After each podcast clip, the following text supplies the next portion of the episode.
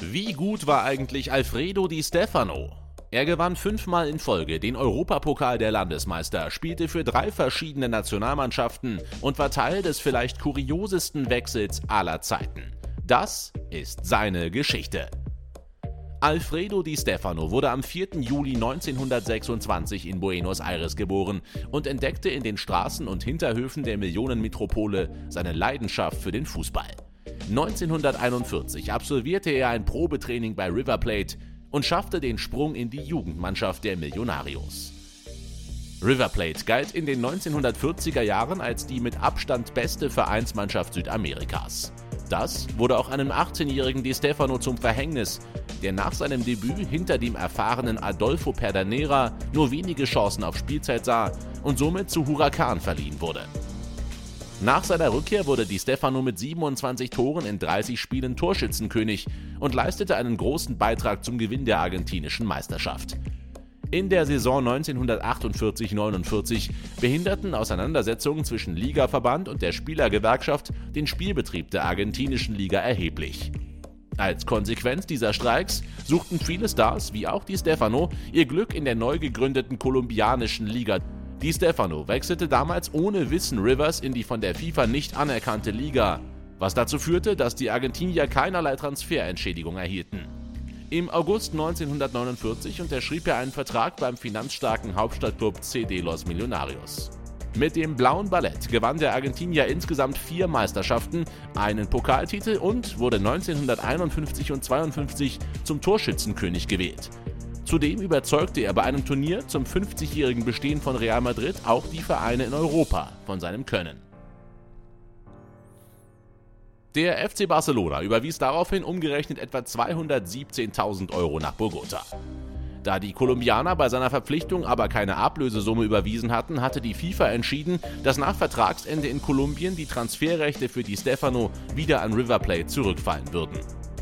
Nun wurde aber auch Real Madrid auf den Transfermarkt aktiv und der wahrscheinlich merkwürdigste Transfer der Fußballgeschichte nahm seinen Lauf. Nachdem Real und Barca bereits 1950 wegen der Verpflichtung Lajlo Cubalas einen Transferstreit geführt hatten, wollte sich Realpräsident Santiago Bernabeo auf keinen Fall noch ein zweites Mal ausstechen lassen. Bernabeo wandte sich daher an Los Millonarios, die noch bis Ende 1954 die Transferrechte an die Stefano hatten und bezahlte rund 81.000 Euro Ablöse. Zudem erklärte er sich aber auch bereit, River Plate zu entschädigen. Somit war die einzigartige Situation entstanden, dass zwei Vereine Ablösesummen gezahlt hatten und der spanische Verband entscheiden musste, wer die Stefano bekommt. Der Verband kam zu der Entscheidung, dass die Stefano erst zwei Jahre für Real und dann zwei Jahre für Barcelona auflaufen sollte. Die Katalanen, für die der Argentinier bereits Freundschaftsspiele absolvierte, waren davon allerdings nicht begeistert und traten gegen eine Entschädigung von 4 Millionen Peseten von dem Transfer zurück. Später behaupteten Barca-Verantwortliche, nur aufgrund von Druck der Franco-Regierung Abstand von der Verpflichtung genommen zu haben.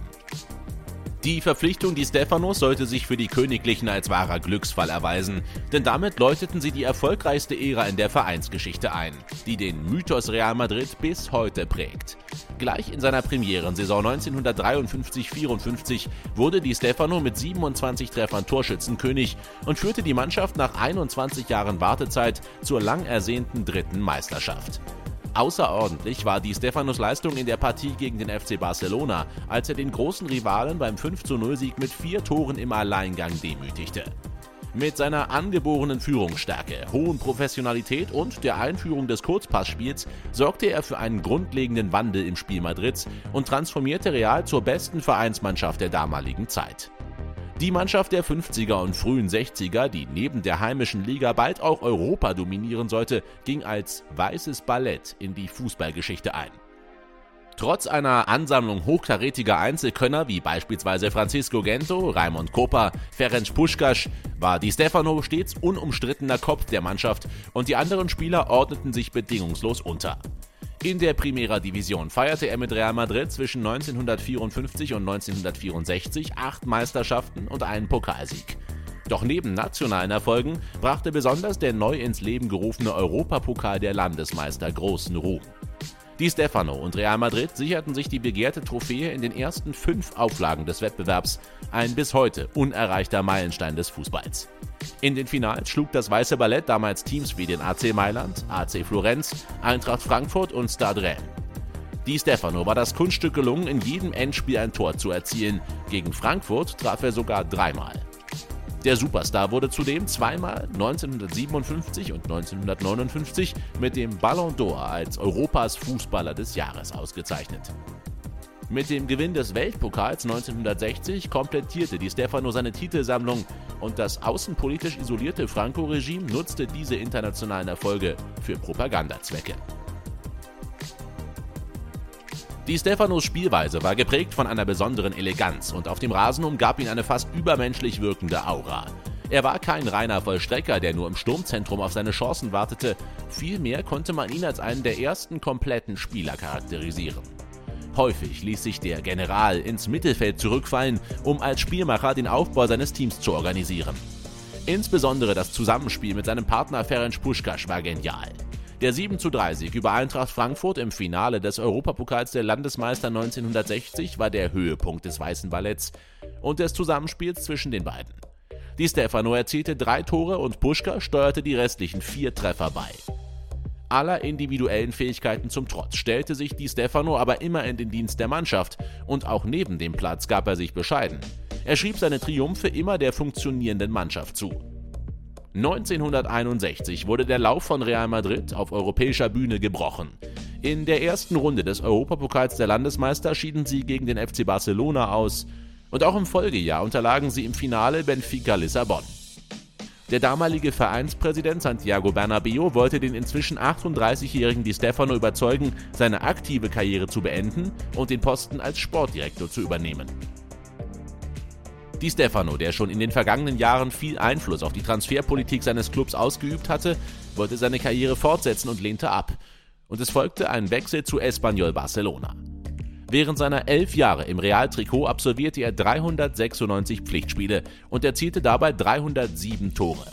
Damit war Di Stefano über vier Jahrzehnte Rekordtorschütze des Clubs, ehe diese Marke von Raúl übertroffen wurde. Di Stefano ließ bei Espanyol Barcelona seine Karriere über zwei Saisons noch ausklingen. 1966 beendete er dann seine Karriere. In seiner Nationalmannschaftskarriere lief der Angreifer für insgesamt drei verschiedene Nationen auf. Das war damals möglich, da die FIFA-Regularien noch nicht so streng wie heute waren. 1947 berief Argentiniens Nationaltrainer Guillermo Stabile den 21-jährigen Di Stefano in das Aufgebot für die anstehende Copa America. Die argentinische Nationalmannschaft war das überragende Team des Turniers und gewann souverän den Titel, während Di Stefano in sechs Einsätzen sechsmal getroffen hatte. Obwohl seine Karriere in der Albiceleste verheißungsvoll begonnen hatte, kamen keine weiteren Länderspiele mehr hinzu, da er aufgrund seines Wechsels nach Kolumbien nicht mehr nominiert wurde. 1949 bestritt er daraufhin vier inoffizielle Länderspiele für die Nationalmannschaft Kolumbiens, die von der FIFA nicht anerkannt wurden.